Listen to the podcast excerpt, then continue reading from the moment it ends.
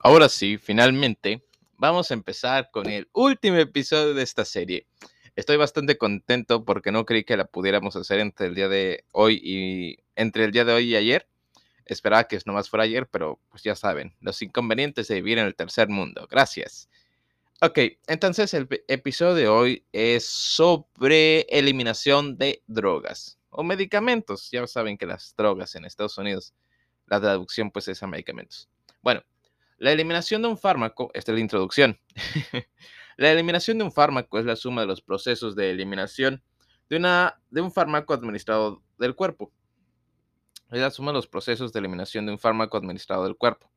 En el esquema farmacocinético ATME, absorción, distribución, metabolismo y excreción, se considera con frecuencia que abarca tanto el metabolismo como la excreción. Los fármacos hidrófobos para ser excretados deben sufrir modificaciones metabólicas haciéndolos más polares. Los fármacos hidrofílicos, por otro lado, pueden excretarse directamente sin necesidad de cambios metabólicos en sus, en sus estructuras moleculares. Aunque existen muchos sitios de metabolismo y excreción, el principal órgano del metabolismo es el hígado, mientras que el órgano encargado principalmente de la excreción es el riñón.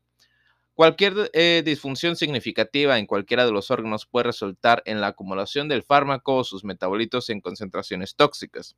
Una variedad de otros factores afectan la eliminación, propiedades intrínsecas del fármaco como la polaridad, el tamaño o el pH. Además, otros factores incluyen la variación genética entre los individuos, estados de enfermedad que afectan a otros órganos y vías involucradas en la forma en que el fármaco se distribuye por el cuerpo, como el metabolismo de primer paso en el hígado.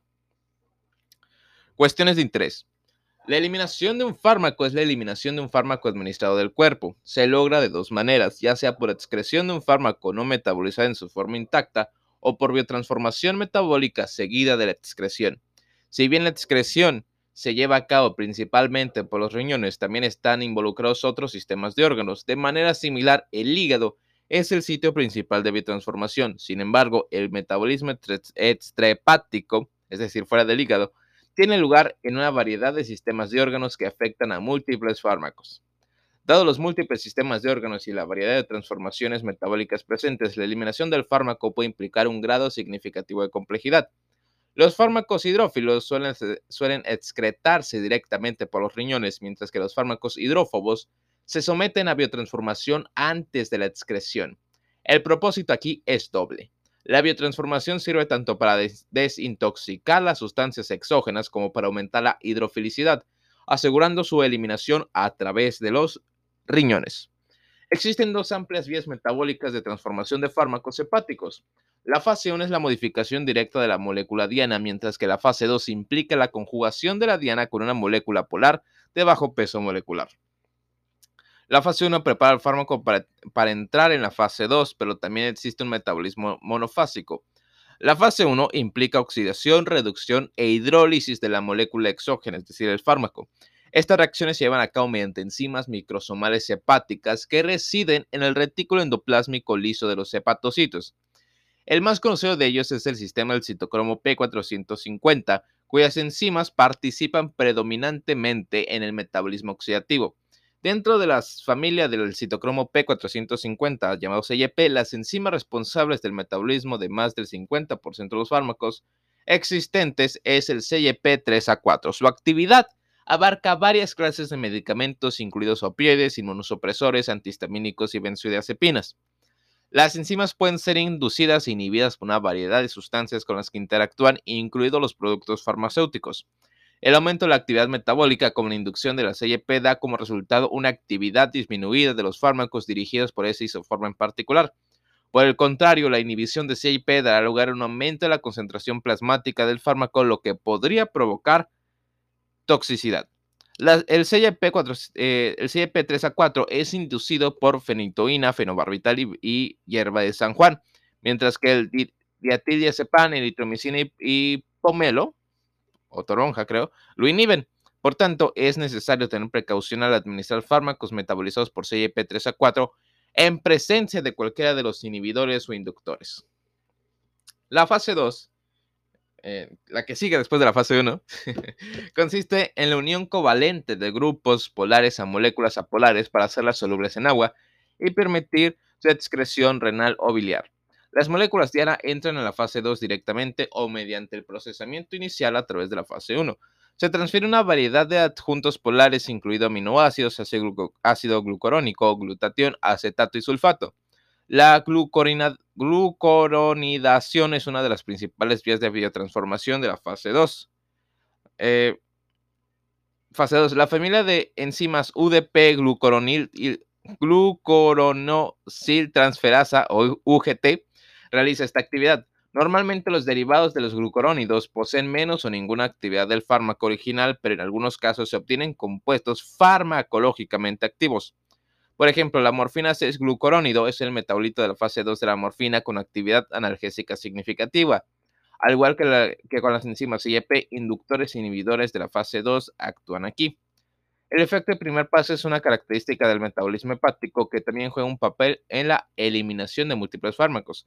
Aquí los fármacos de consumo entérico se exponen indirectamente directamente al hígado a través de la vena porta, donde se someten a biotransformación antes de entrar en la circulación sistémica. Esta actividad reduce la biodisponibilidad y debe tenerse en cuenta en las dosis administradas al paciente. Los fármacos administrados por vía intravenosa no están sujetos al efecto de primer paso. Esto es muy importante. El metabolismo extrahepático de los fármacos tiene lugar en el tracto gastrointestinal, los riñones, los pulmones, el plasma y la piel. La excreción renal completa el proceso de eliminación que comienza en el hígado. Los fármacos polares o sus metabolitos se filtran en los riñones y por lo general no se reabsorben. Posteriormente se excretan en la orina. El pH urinario tiene un impacto significativo en la excreción ya que la ionización del fármaco cambia según el entorno alcalino o ácido.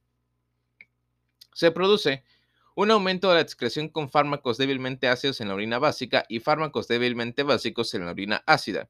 La excreción en la bilis es otra forma importante de eliminación de fármacos. El hígado puede secretar activamente fármacos ionizados con un peso molecular superior, superior a 300 gramos mol en la bilis, desde donde llegan al tracto digestivo y se eliminan en las heces o reabsorben como parte del ciclo enterohepático. Otras vías de la excreción incluyen los pulmones, la leche materna, el sudor, la saliva y las lágrimas. como las mías al final del semestre.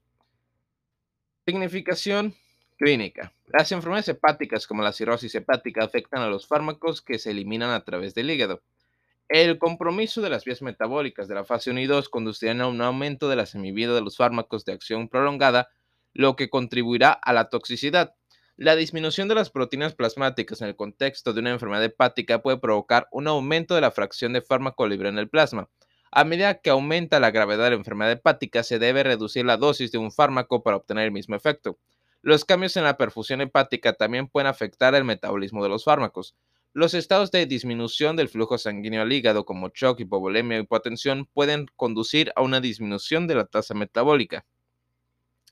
Los trastornos renales, como la enfermedad renal crónica, pueden reducir la función renal, dificultando la excreción del fármaco.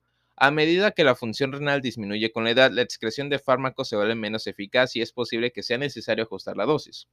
Además de la disminución renal directa, las patologías que afectan el flujo sanguíneo renal o el flujo urinario también pueden afectar la eliminación del fármaco. Ejemplos de tales trastornos son insuficiencia cardíaca congestiva, enfermedad hepática y patologías que afectan la liberación de la hormona antidiurética.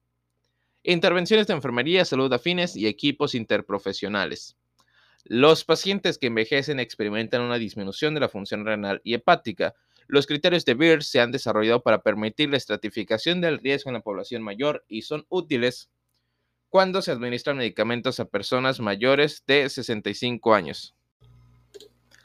Eh, del mismo modo, la administración de fármacos a pacientes afectados por enfermedades hepáticas o renales o que presentan patologías que puedan afectar a estos órganos deben tener en cuenta ajustes de las dosis.